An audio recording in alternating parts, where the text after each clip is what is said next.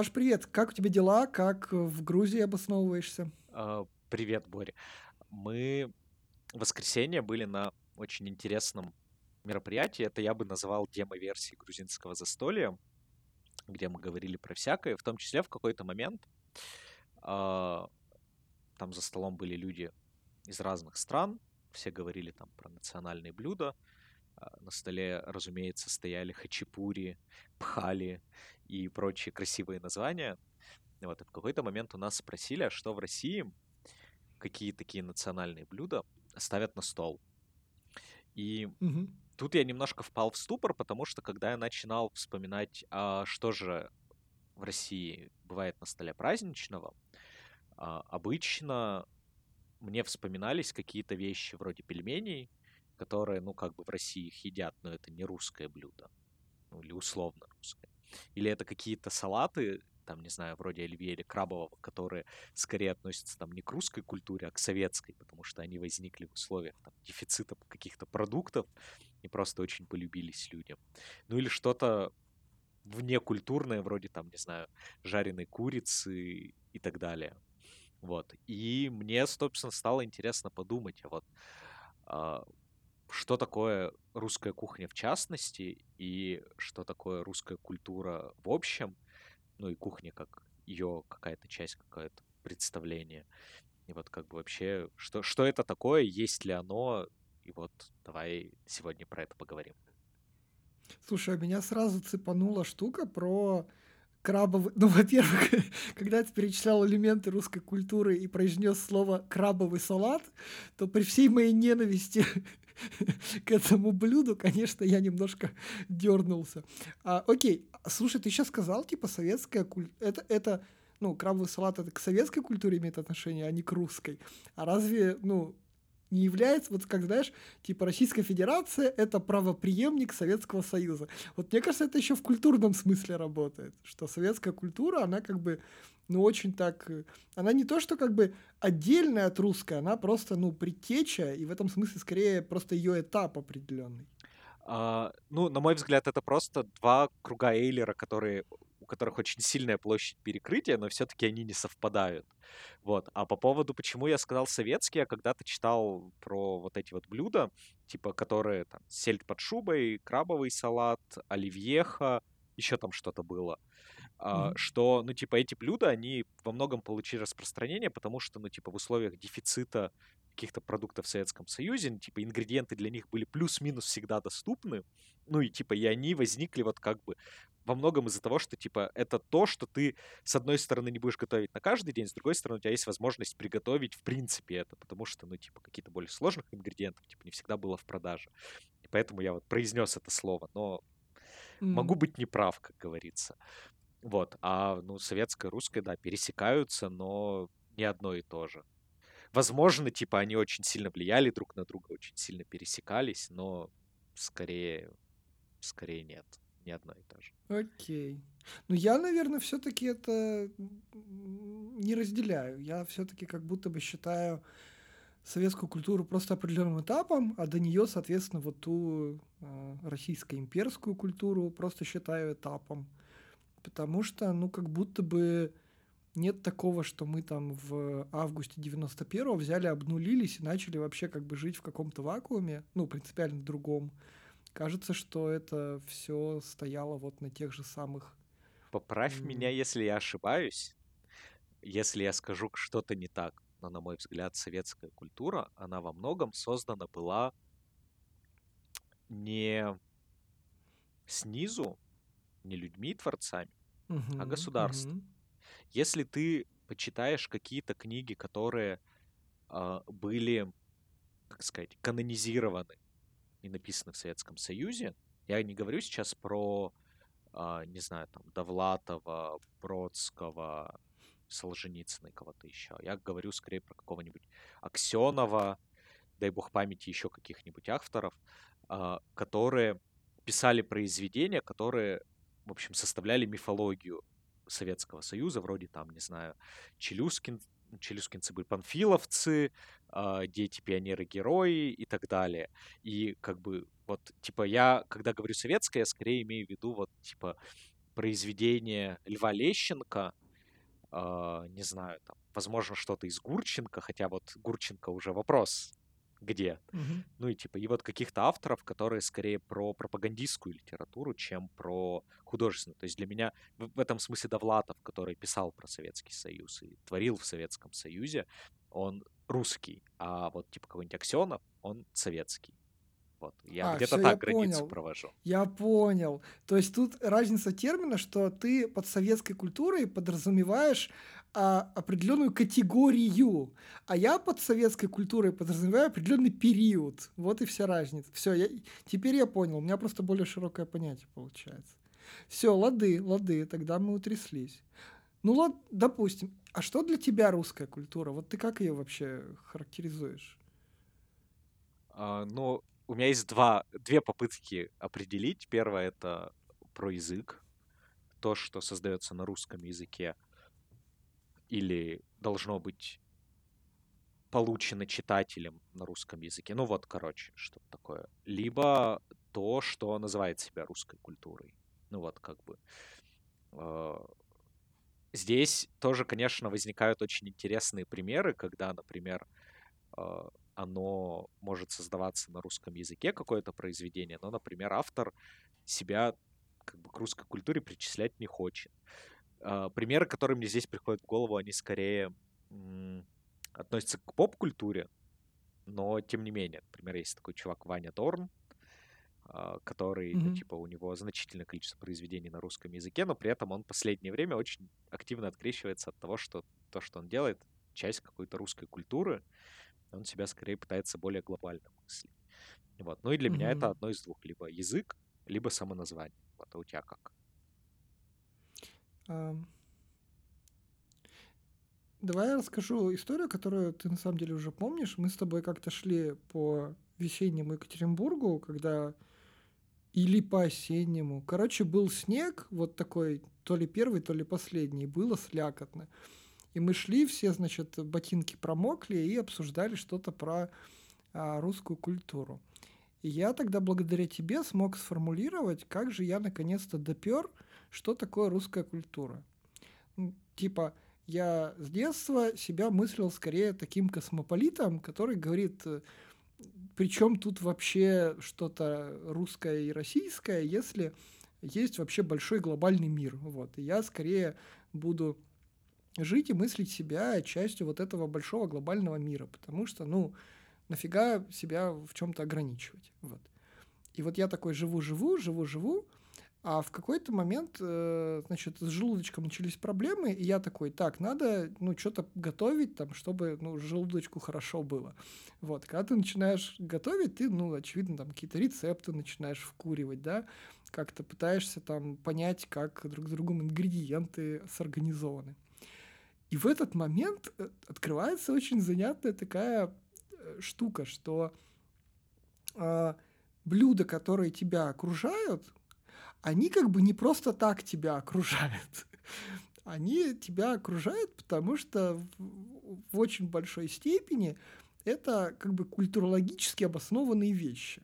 То есть люди в определенном регионе почему-то, черт возьми, очень любят готовить борщи. Вот прям хлебом не корми, вот борщей им дай каких-нибудь приготовить. И ты такой, так, а вот почему-то там в условной, не знаю, Португалии никто борщей не готовил. Вот. А еще ты там кисломолочки нормальные не мог найти, там только мужители какие-то сраные. Вот. И это было, кстати, невыносимо. Вот очень люблю Европу за стрёмную кисломолочку. Вот. И когда вот ну, набирается критическая масса как бы таких выводов, ты вдруг осознаешь, что ты не то чтобы часть ну, русской культуры, ты как бы вообще вот в ней максимально глубоко, насколько это можно, и все эти мечты про космополитизм, они как-то начинают развеиваться. Вот. И при этом же, на самом деле, ну, то есть это, наверное, какой-то мой инсайт, который в какой-то момент про- про- произошел. А есть еще штука про а почему русская культура такая, какая есть. И тут мне это кажется, что это не столько про там творение, но знаешь, когда говорят типа предметы искусства, это подразумевается, что какой-то человек взял что-то придумал и совершил. А мне то начи- начинает все больше казаться, что любая национальная культура — это ряд, э, ну, таких, значит, э, составляющих, ну, такой как бы контекст, типа, это экономический контекст, то есть э, как, например, были, вернее, даже экономико-логистический, как, например, там э, пути как-то лежали там, а были там какие-нибудь продавцы морские или их не было. Здесь мой любимый пример, почему а, Россия а, еще там задолго до советского периода была такой типа страной, про которую все говорили, типа это чайная страна. Ну и в принципе даже у меня в детстве как бы чаепитие это вот что-то такое было. А кофе до там, наверное, нулевых это ну, была какая-то вещь, которую ну, не так часто употребляли. Скорее бабушки угорали всегда по чаю. Вот. И ты как бы начинаешь, когда в этом пытаться разобраться, ты выясняешь, что так вообще-то все логично, потому что путь из Азии как бы в Европу с этим самым чаем, он лежал ровно через Россию. И нам как бы по дешману все доставалось, а мы перепродавали уже в Европу на подороже. Поэтому в Европе чаем как бы баловались ребята, которые, ну, совсем какие-то эстеты и очень узкая прослойка населения, а в России как бы все его употребляли. Ну, типа, это база. А, и... Можно я тебя здесь про чай да. перебью? У меня просто есть любимая история про чай. и как он называется в разных странах. То есть то, что ты говоришь, провозили, да, это правда. И в Европе, вот, типа, можно даже очень хорошо посмотреть, типа, в каких странах э, чай называется, используют слово чай, а в каких э, нациях используют слово ти для обозначения этого mm-hmm. напитка. И типа соль в том, а как он попадал в эти страны. Типа в Россию он попал от, из Византии, из Византии он попал из Китая, поэтому он чай типа голландцам, англичанам он попал на кораблях из э, и вывозился там типа из Индии, поэтому он Ти, потому что типа на каком-то из местных языков он тоже назывался Ти. И типа в Европе mm-hmm. очень четко можно разграничить, типа каким образом чай попадал, и от этого очень сильно отличается культура употребления напитка. Вот, вот, вот, вот, вот. И, короче, это прям так вообще увлекает, когда начинаешь в это вкуривать. А, ты немножко про Европу напомнил мне. Я сейчас не про русскую культуру, просто кек э, недавний. А, меня всегда смущало, что в английском языке индейка произносится как turkey, что очень напоминает название Турции. И я такой, ну, я реально жил с этим многие десятки лет, и меня все время смущало это. А тут я недавно загуглил, и на Википедии так и написано, что типа э, основную логистику между а, Великобританией и а, Америкой почему-то в какой-то момент делали, делала какая-то турецкая компания, там типа турки на кораблях работали. Вот, и, короче, они привозили вот эту чудесную, значит, птицу, э, в Великобритании ее ели и такие, чё, а как эту птицу-то назовем? Слушай, ну давай, ну турки ее привозят, ну терки пускай будет, как бы. Вот. И, и, и тоже какой-то, то есть это, знаешь, это еще какой-то дополнительный, стой, наверное, стой. лингвистический Лингвистичес... Продолжение лингвистической истории про турки и, и индейку. Как ты помнишь, мы так. были в Турции. И меня очень смущало, что когда ты идешь в магазин и ты хочешь купить индейку, там на ценнике написано хинди. И эта птица попала в Турцию из Индии. И они говорят, это индийская птица, хинди. Потом они продают ее в Англию, англичане называют ее турецкой птицей.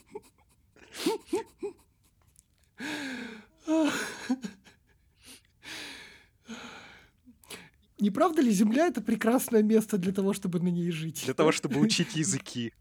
Да, да, да, да, да. Это как эти горки в России называются американские, а в Америке русские. Замечательно. Так вот, экономико-логистический контекст, а, лингвистический контекст, исторический контекст. Ну, потому что, например, э, исторический контекст, очевидно, влияет на современных россиян, потому что мы жили там, например, при Советском Союзе. А это очень, ну, как бы левое было государство, которое говорило, давайте мы не про частную собственность будем, а мы будем про то, чтобы а, как-то все вместе друг о дружке заботиться. И поэтому, например, мне кажется, у нас Ленина никогда не выкинут из мавзолея, и, и пенсии никогда не отменят.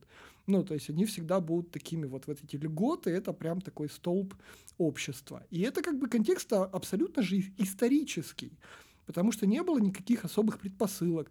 Просто один сумасшедший левый чувак э, вместе с друзьями провернул ряд каких-то организационных мероприятий, которые ну, на 80 стр- лет э, страну превратили из одного государства в принципиально другое. Вот, то есть это прям вот чистая история, которая просто, к сожалению, влияет. И ничего с этим тоже поделать уже не получится. А вот подожди, вот. подожди, вот ага. про историю давай остановимся. А, ты сказал про пенсии. На пенсии я, опять же, могу ошибаться, но кажется, срок существования пенсий э, в российском государстве, он чуть больше ста лет. Ну, типа, в при Российской империи, если пенсии кто и получал, то это были только отставные военные, которым не посчастливилось получить какое-нибудь ранение. Они ничем другим зарабатывать не могут. А широко и массово это не использовалось.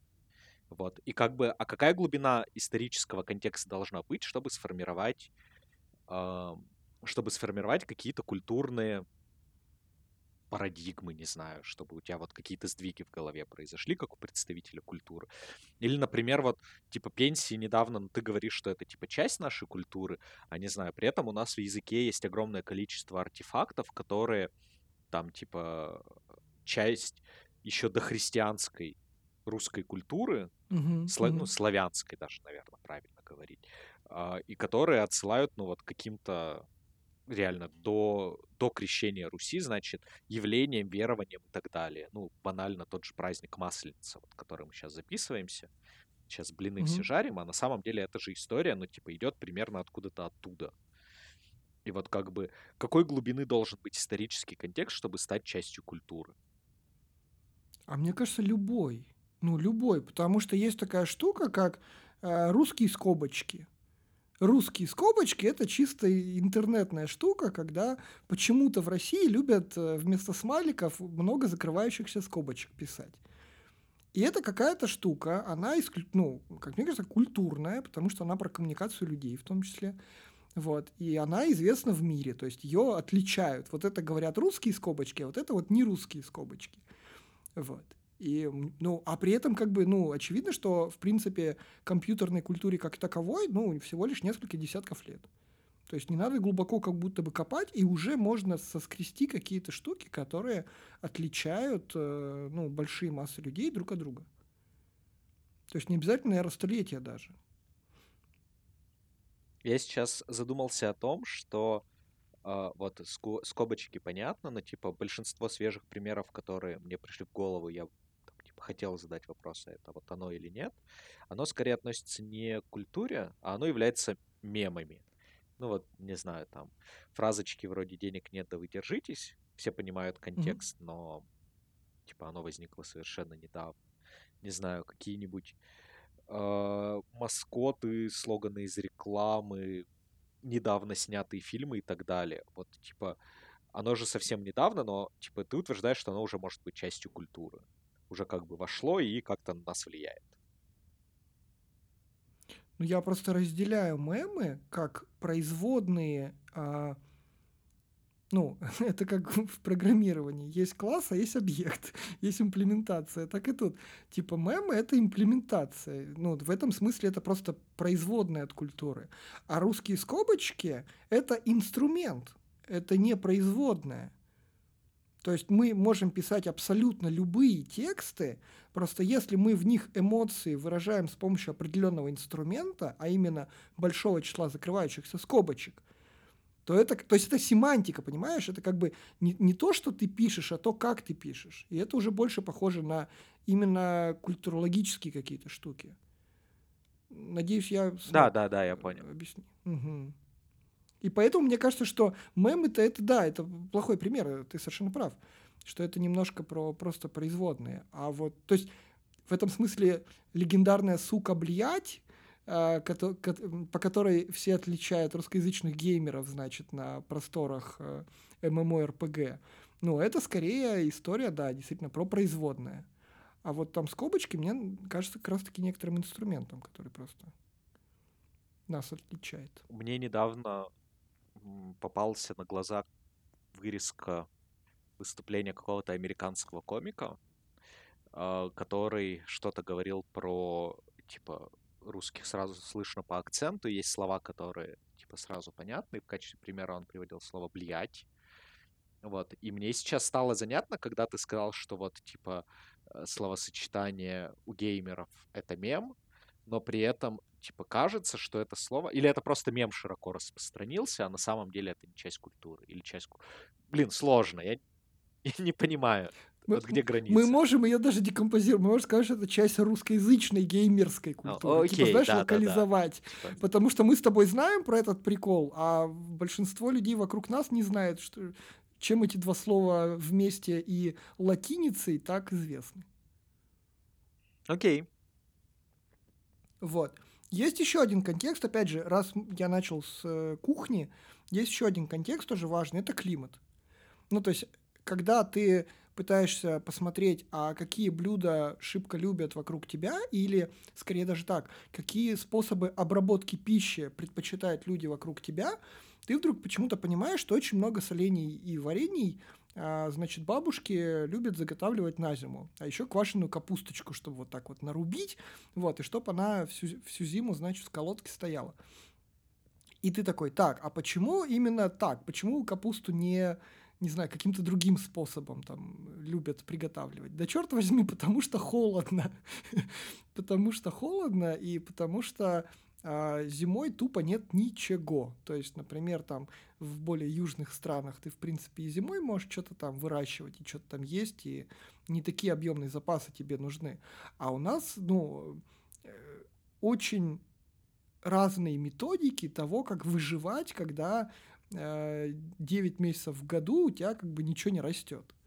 Вот. И это прям на самом деле во многом-то восхищает, потому что это же такие инструменты, которые ну, появились у нас тоже, наверное, не, от хорошей жизни, что ли. То есть это такая смекалочка. А вот смотри, про еду понятно, потому что, ну, типа, еда — это про вырастить, про поймать то, что бегает вокруг тебя, и как-то сохранить, чтобы ты это мог есть там на протяжении следующих шести месяцев. Здесь как бы вопросов нет, ну и типа, и это прям факт, что там типа в северных странах больше распространена ферментированная еда, ну вот типа засолки, закваски угу. и так далее. А в южных странах там типа больше фруктов, овощей, потому что оно просто есть. Ну, типа, это так же, как русские не знали про оливки, потому что они не растут. Ну, и типа, и для нас это непривычная еда. А на что еще климат-то влияет? Ну вот, типа, я могу, там, типа, там, это вроде как доказанный факт, что специфичность кавказских языков, то, что у них такие очень щелкающие, очень звонкие э, слова, чаще всего очень резкие, короткие, потому что людям надо было с одной горы до другой докричаться, чтобы ветер как бы не заглушил, они вот придумали такой язык, который типа будет сильно отличаться от э, шумов, которые ты в горах встречаешь. А вот типа, северные и южные языки, они же, ну, типа, никак не отличаются. Они скорее, типа, зависят от того, что у тебя рядом есть. Или, ну, там, типа, какие рядом языки. Вот там, не знаю, северные от южного кинематографа как-то отличаются или нет? Или там все-таки, типа, что-то другое влияет? Просто с кухни это очень очевидный пример про географию, а вот и про климат. А вот про все остальное... Не, ну, и, давай так, если мы вернемся к нашему разговору про стереотипы, то есть такие очень устойчивые стереотипы про то, что северяне... Да, причем, заметь, даже если мы США возьмем, вот давай вот забудем, да, наше отношение к южным регионам, вот, и вот, например, возьмем пример США. И вот у них, значит, всегда такой посыл, что типа э, северяне, они такие, значит, более левые, а северяне, они, значит, более сдержанные, а более такие, знаешь, про а, порядок вместо хаоса, а южане, они такие, значит, более правые, а, более, значит, хаотичные, что-то такое, вот, знаешь, жизнь такая бурлит, вот. А, как будто бы меньше подвержены какому-то порядку. Вот, а вот можно, это а, прям а можно я тут будить буду? В северных штатах Давай. США статистически больше живет норвежцев, ирландцев, шведов и немцев, а в южных штатах статистически больше живет испанцев и испаноязычных э, представителей угу. народа. Ну, типа, мы просто взяли Европу, перенесли через Атлантику и получили, ну, то же самое, просто как бы географические названия другие. Да, да, да, да. Так может, ну, типа, это вот не климат на культуру влияет, а просто, ну, типа, люди так расселяются. Им как бы в Европе было комфортно, где попрохладнее, они в Северной Америке на севере живут. Да, да, хор- хороший Вот point. Типа где, где, случае, наверное, типа, не... з- Мгм. где курица, а где яйцо здесь? Давай так, у меня есть еще один пример про климат и про кулинарию. Мне он очень нравится, потому что он более тонкий. Вот мы сейчас с тобой говорили про ферментирование, как некоторую засолку, да? Это такой, ну, бросающийся в глаза пример. Ты тут очевидно сразу знаешь. А мой любимый пример, он настолько тонкий, что я его не понимал до какого-то времени, пока вот, опять же, не начал про готовку вкуривать, как это все у людей э, устроено. Про то, что как бы если ты смотришь какие-то рецепты там, значит, например, итальянских э, блюд, то там, э, ну, как бы практически всегда возникает что-то про оливковое масло. Типа, давайте мы на оливковом масле пожарим, давайте мы с оливковым маслом там что-нибудь сделаем. Вот. А мне, ну, как бы, мне как бы это немножко как-то что-то кажется вот неродненьким, потому что я как-то все на сливочном, значит, как-то привык как-то, ну, вот. А а потом становится понятна очень занятная штука, что как бы, опять же, да, если про климат, что те регионы, которые более северные, им, ну, чтобы, опять же, выжимать как не в себя, как бы все соки выжимать из того, что есть под рукой, потому что зимой нету ничего. Вот. Они, например, очень любят коровок заводить. Вот. И, и из того молочка, которое коровка дает, они делают, черт возьми, что угодно, лишь бы было что есть и не помереть с голоду. Вот. В этом смысле, как бы, а, у северных народов, как бы, очень распро... ну, гораздо распространеннее а, сыры и там сливочное масло, да. А вот у южных там, э, ну, как бы и сыры, допустим, там не твердые, не выдержанные, как обычно. А, ну и, в принципе, как бы там молочку как-то не очень любят. И это же штука, которая, казалось бы, это про климат и про, которая определяет культуру, а де-факто потом что выясняется, что а, у там ребят в Южной Европе нет, не, короче, непереносимость лактозы. То есть они молоко пьют, а потом срать бегут. Ну, типа, им вот не классно это. То есть генетика уже начинает даже в какой-то момент работать, просто потому что вот этот культурный контекст, который приводит к тому, что у тебя как бы одни блюда предпочтительнее других, он потом еще и к селекции такой приводит. Там же И это меня просто уже поражает. есть же еще прикол про восприятие алкоголя, про то, что из-за Мгм. того, что южные народы чаще едят свежие фрукты, эти фрукты могут быть уже забродившие, или типа они бродят прямо типа внутри тебя, а, и типа южные народы чаще сталкиваются, ну типа с какими-то микродозами алкоголя, и у них организм умеет лучше с ними справляться. А северные народы едят, ну в общем, строганину только, замороженное мясо, Мгм. типа какие-нибудь жители Якутии. И, и, типа у них организм не умеет с микродозами алкоголя в регулярном режиме работать, поэтому у них типа алкоголизм более распространен, потому что, ну, типа, Мгм. они исторически не сталкивались с такой средой. Но опять же, а типа, что здесь первично? Климат или культура? Ну, типа, они как бы, может быть, Ну, конечно, климат. ну, блин. Ну ладно, да, хорошо. Я попытался поспорить, построил цепочку себя сейчас в голове и понял, что да, я же. Ну окей, да, Сори, надо, надо было выждать. Надо было мне да, выждать, да, да. да.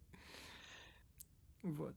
И я, короче говоря, вот через именно кухню русскую, когда вот осознал вс- все эти контексты, которые к этому приводят, я как бы понял, что нет, черт возьми, никакой я не космополит, вот, ну, в душе-то да, а так вот на деле-то не очень, а вполне себе продукт русской культуры. И как бы те категории, те штуки про хорошо и плохо, они, ну, как бы, ну, неотъемлемые в любом случае. То есть я могу их отрицать, но как бы зачем? Не очень понятно зачем.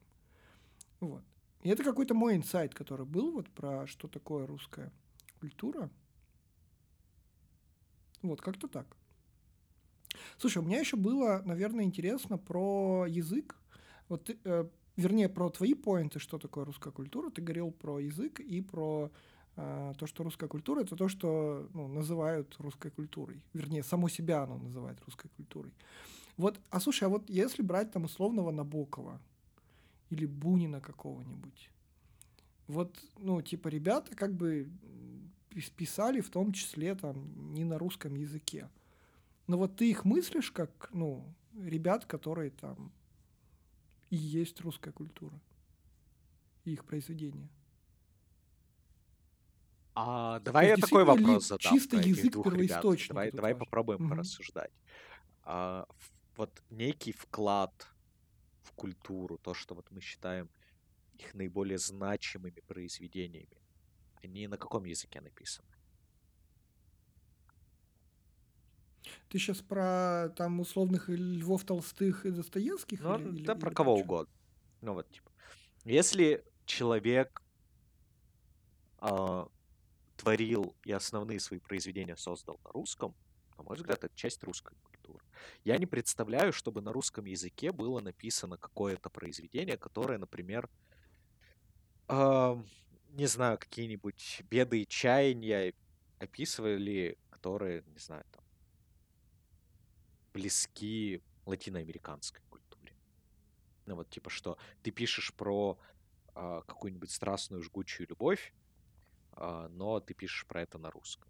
Мне кажется, что здесь будет чувствоваться фальшь и неискренность, потому что язык заточен под другое.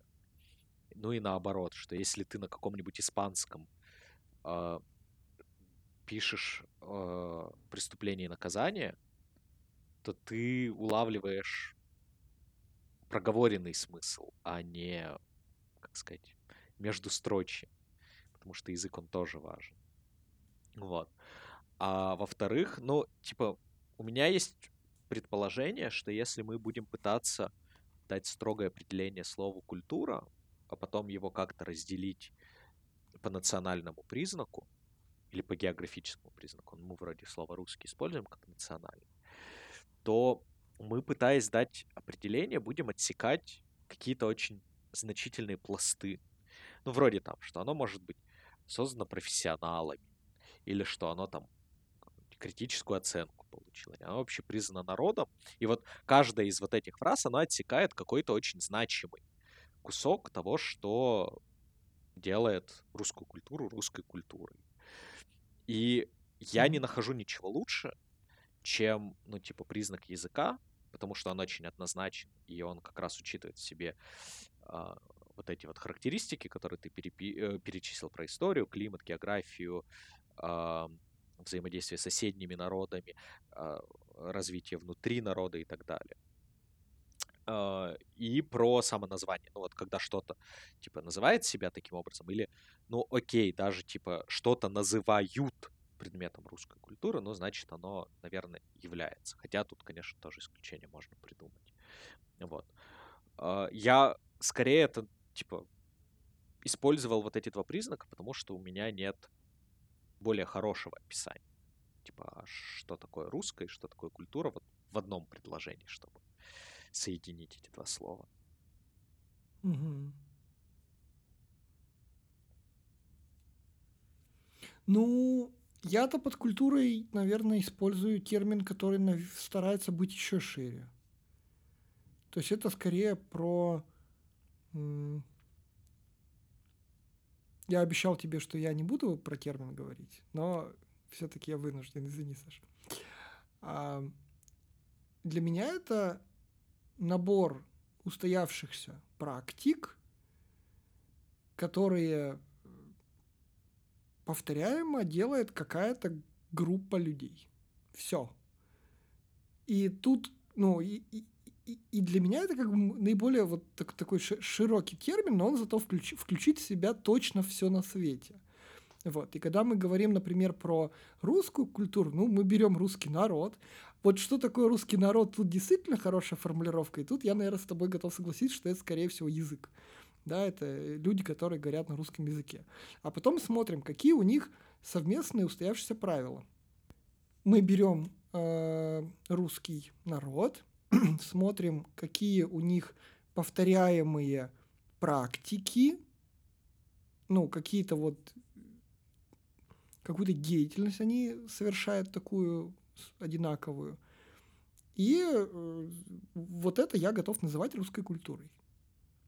То есть, если они в среднем по больнице предпочитают готовить борщи чаще, чем там другие народы, ну, наверное, это часть русской ну, культуры. Здесь, наверное, мне имеет смысл задать тот же самый вопрос с Чеснобоковым. Ну, типа, он жил не тут, говорил не, не на этом языке, и, ну, как бы признание получил через много-много-много лет. Наш, не наш. Ну, я его, я его трактую, конечно, как часть и русской культуры, и западной культуры тех стран, в которых он жил, и, безусловно, тот контекст, он тоже влиял на его произведение. То есть тут, знаешь, такой, этот, э, диаграмма Венна, она вот так, ну, внахлёст. Типа Навоков он везде смог. Окей. Хорошо, ну, типа, ответьте. А что если нам попробовать определить, типа, про... Не термин пытаться определение дать, а границы подумать, вот, типа, что попадает, а что нет. Давай, ну вот, типа, про Набокова договорились. У меня есть э, любимый пример, э, и опять же мы возвращаемся к еде, про японское блюдо роллы, но осмысленное, осмысленное в России, например, такой вариации, угу. как ролл с копченой курицей. Вот. Угу. Типа это, кажется, уже тоже перешел. Да? В русскую культуру. А вот что, например, с борщом или драниками? Что ты думаешь?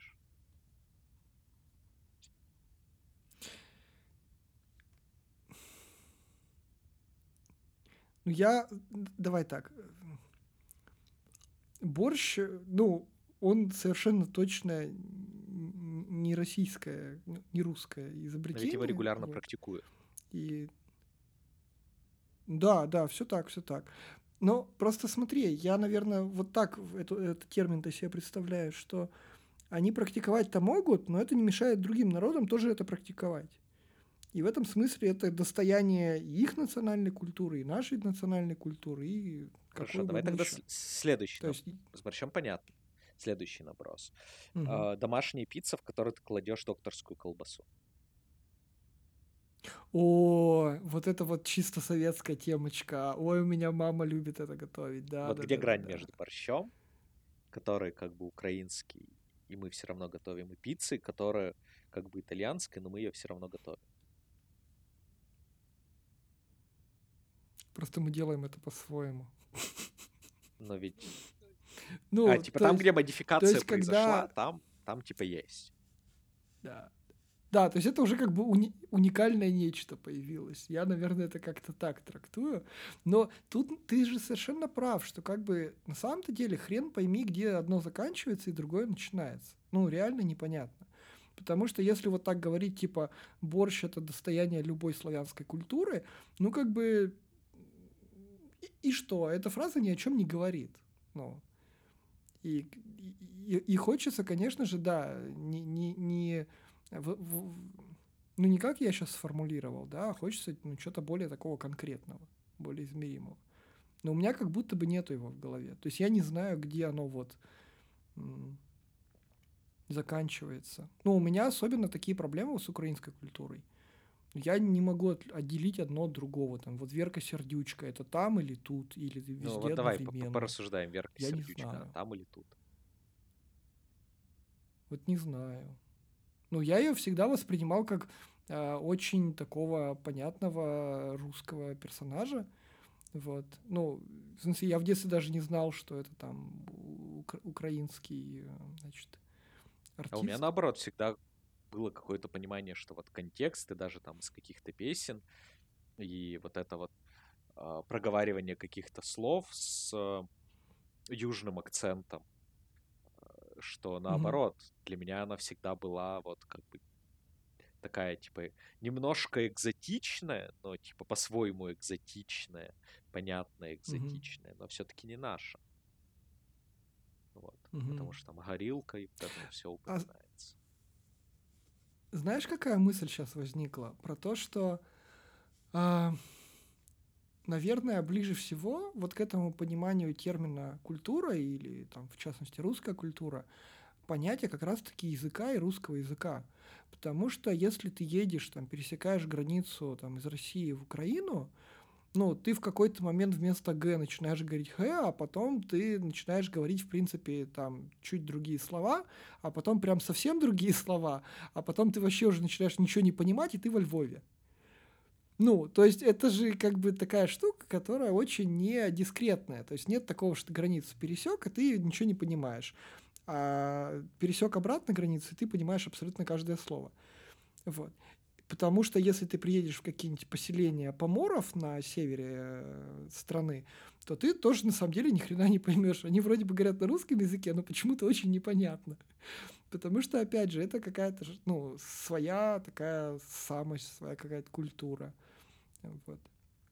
И поэтому действительно, ну, нет же такой границы, что вот тут рус, русский язык, тут какой-то суржик, а тут какой-то украинский язык. Ой, не суржик, ну, короче, вот эти Хорошо, делить границу с Украиной тяжело. Ну, типа, понятно, с Белоруссией, скорее всего, мы тоже тут где-нибудь запнемся.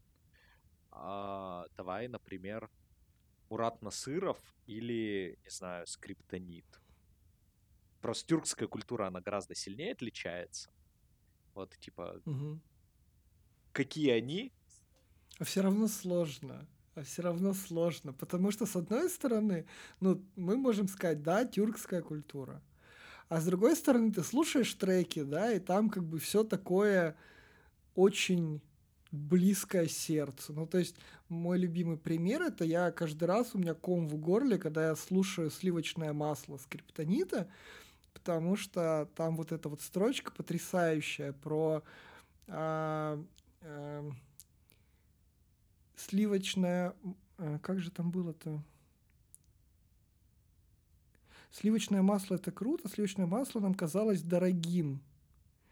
Вот. И, и меня каждый раз прям в детство уносит туда, примерно в те же годы, которые скриптониты описывают в этом треке.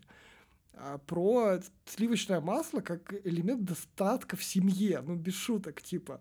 У меня как бы все семьи вокруг меня делились на две категории. Те, которые там не парятся за объем сливочного масла в доме, и те, которые говорят, маш поменьше на хлебушек, потому что оно дорогое. Вот. И, то есть, ну, с другой стороны, я не могу сказать, что там, это чисто тюркские приколы. Они такие вполне советские, постсоветские. Тяжело, тяжело снова провести эту границу. А, а я сейчас подумал о том, что вот э, если брать там современную хип-хоп культуру или, на мой взгляд, очень близкую к ней э, стендап-культуру, которая в России возникла, там очень большое количество шуток строится вот как раз на каком-то общем э, социально-экономическом контексте 90-х, про вот эта вот извечная шутка про мерить джинсы на картонке на рынке, которая, типа, всем очень понятна, и, с одной стороны, кажется далеким, над этим можно посмеяться, но на самом деле очень грустно. И вот, э, типа, оно как бы смешивается, но при этом какие-то нюансы все равно могут быть. Э, я на самом деле сейчас пытался придумать еще какие-то примеры, которые позволили бы провести, ну, вот какую-то границу. Э, и мне на самом деле в голову-то вот такого ничего не приходит, потому что это уже или какие-то географически достаточно отделенные примеры, ну, например, не знаю, фильмы Кустурицы, очевидно, это там не наша, очевидно, это балканская культура, э, несмотря на много различий. Я пытался вспомнить что-нибудь про, например, кавказские культуры. И вот тут очень занятно, потому что если ты, например, вспомнишь какую-нибудь группу Мгзавреби, но тут у тебя как бы даже мысли не возникнет хоть как-то это к России причислить, хотя они там очень много гастролируют, любимые и так далее. А mm-hmm. если ты, например, переедешь по военной грузинской дороге 200 километров на север, там будет уже Северная Осетия и там какие-то культурные элементы. Они будут или скорее вот то, что называют словом этническая культура, ну вот когда э, там, не знаю, шапки на гайки, национальные танцы, которые в Краеведческом музее показывают. Угу. Ну, ряженые да. вот эти все, да. Или, короче, ребята уже едут в Москву и, ну, типа, делают что-то там. Uh, вот опять же, там огромное количество комиков, которые там сейчас есть, они типа, с Кавказа, и много из них осетины. Или я недавно узнал там, что есть такой поп-певец Матранг, что он там поет про шлюх и наркотики, а вообще он, оказывается, там осетин из семьи учителя, и как бы национального ничего нет. И у меня вот тут вот возникает мысль, что, возможно, русская культура, знаешь, такая как обтесывает немножко Вот все, что как бы в нее может в округе попасть. Ну вот, типа, размыливает границу там, типа, со славянскими народами. Как-то включает в себя, Мгм. а, там, не знаю, татарскую, кавказские культуры. Вот особенно то, что как географически принадлежит России. Вот. С Монголией сложнее, но там я вообще, наверное, примеров не вспомню. Ну и там как бы все-таки сильно типа и, религиозно отличается, и, и совсем уж далеко как-то. Но вот народы, которые внутри, есть, их культуры-то на самом деле очень сильно ассимилируются. Э, Вот такая мысль. И не смог я, короче, привести пример, который Да, четко да. бы позволил провести границу. Ну, то есть, не знаю, там, спроси про Юру Шевчука, ну, наш русский. Спроси, не знаю, там, про... Поскреби. Поскреби каждого русского, найдешь татарина. Ну, тут скорее наоборот, что Тимати вроде и пытается сделать из себя чеченца. На самом деле, культурный контекст, ну, и, типа, там, те песни, которые мы знаем, они все равно воспринимаются как часть русской. Я здесь сделаю двумя пальчиками кавычки культуры. Но на самом деле, типа, если говорить про знание и понимание того, что культуры. Вот. А, во! Мне мысль в голову пришла. Фильмы господина Данелли. Это русское, это грузинское, или это советское, или вот где, где здесь, короче? Тяжело, тяжело. Ну, прям конкретно тяжело. Ну, наверное, знаешь, это просто стало каноном советской, но то есть это не потому, что оно советское в себе, а просто потому, что, ну, крутили повсюду и как бы продюсеры хорошие, да. То есть они как бы привели к тому, что очень так, э, ну, вписалось, что ли, это все. Но, конечно, когда ты смотришь, ты такой, вау, ну, прям реально вау, то есть так, такого То есть не это было. чувствуется, что не Ну, это что- Мосфильм, да, снимает? Да, да. Ну, там, условно говоря, да, да, да, что там не, не продюсер решал, да, а вот конкретный творец, который вот это все делал. Ну, короче, понятно, что границы вот они где-то совпадают, видимо, с государственными, но очень размытые. При этом еще и как бы, типа, происходит какой-то обмен, благодаря которому вообще труднее определить. Вот. А, Мгм.